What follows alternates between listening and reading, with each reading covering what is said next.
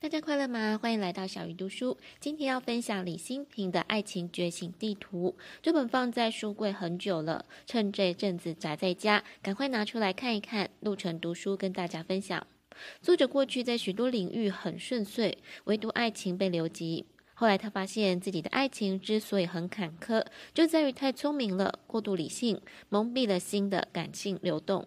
她从现任男友身上学到，本质比形式重要，不必在乎有没有收到花，爱是在彼此的心底生根。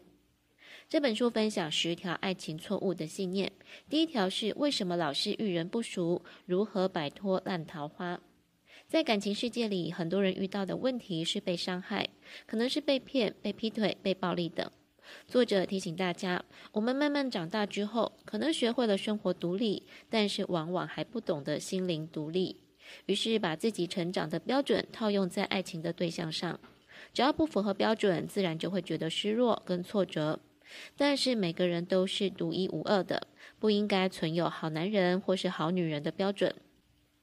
所以想要摆脱烂桃花，先从调整自己的旧模式开始。其实会想要开始看这一类的书，是因为身边有一个朋友，好不容易摆脱前一段不愉快的恋情，结果新交往的对象依然抱怨连连。虽然他的伴侣确实有很多的问题，但是说实话，这也是他自己造成的。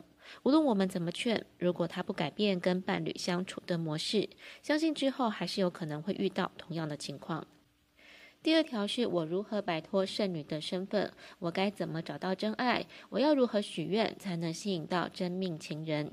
其实我一直不懂为什么会有剩女这样的称号。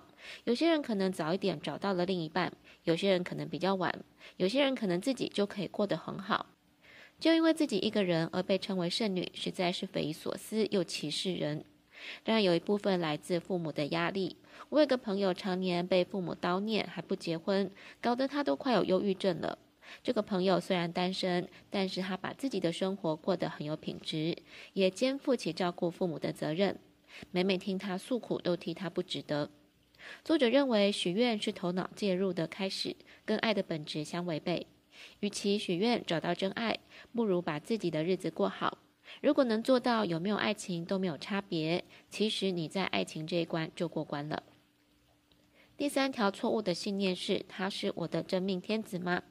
这条跟第一条一样，问错了问题。与其问对方是不是对的人，不如自己是否在对的状态。作者认为，没有所谓完美的爱人，每一个来到你面前的人都有你喜欢的特质，去接受，去享受，并且学会包容你不喜欢的部分。两个人一起成长跟蜕变，这段关系就是宝贵的。我跟我的老公有个性相容的地方，也常常有天差地远的观念。一路走来有不少的摩擦，但真的就是两个人一同成长，一同磨合出双方都可以接受的相处模式。第四条错误的信念是：我该如何让他更爱我？该如何让他离开旧爱？感情的世界，如果有了三角关系，无论是哪一方都觉得不平衡，每个人都觉得自己是受害者。作者认为，三角关系通常是考验自我价值的爱情考古题。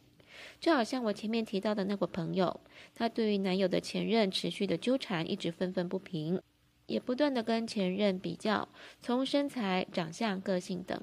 当你陷入病态的偏执时，你就会忘记自己原本的价值。即使我不断地跟好朋友说他有多好，但是他就是听不进去。作者建议要拿回自己该负的人生责任，还给对方自由的空间，从爱应该如何的信念中解脱。如果不再以抓牢对方的心为目标，你就可以放更多的重心在自己的身上，让自己更美、更开心。最后复习一下这集分享的四条爱情的错误信念：第一是为什么老是遇人不淑，如何摆脱烂桃花？第二条是如何摆脱剩女的身份，我该怎么找到真爱？第三条是他是对的人吗？第四条是我该如何让他更爱我？该如何让他离开旧爱？下一集我们要继续分享另外六条爱情的错误信念。小鱼读书，我们下次再会。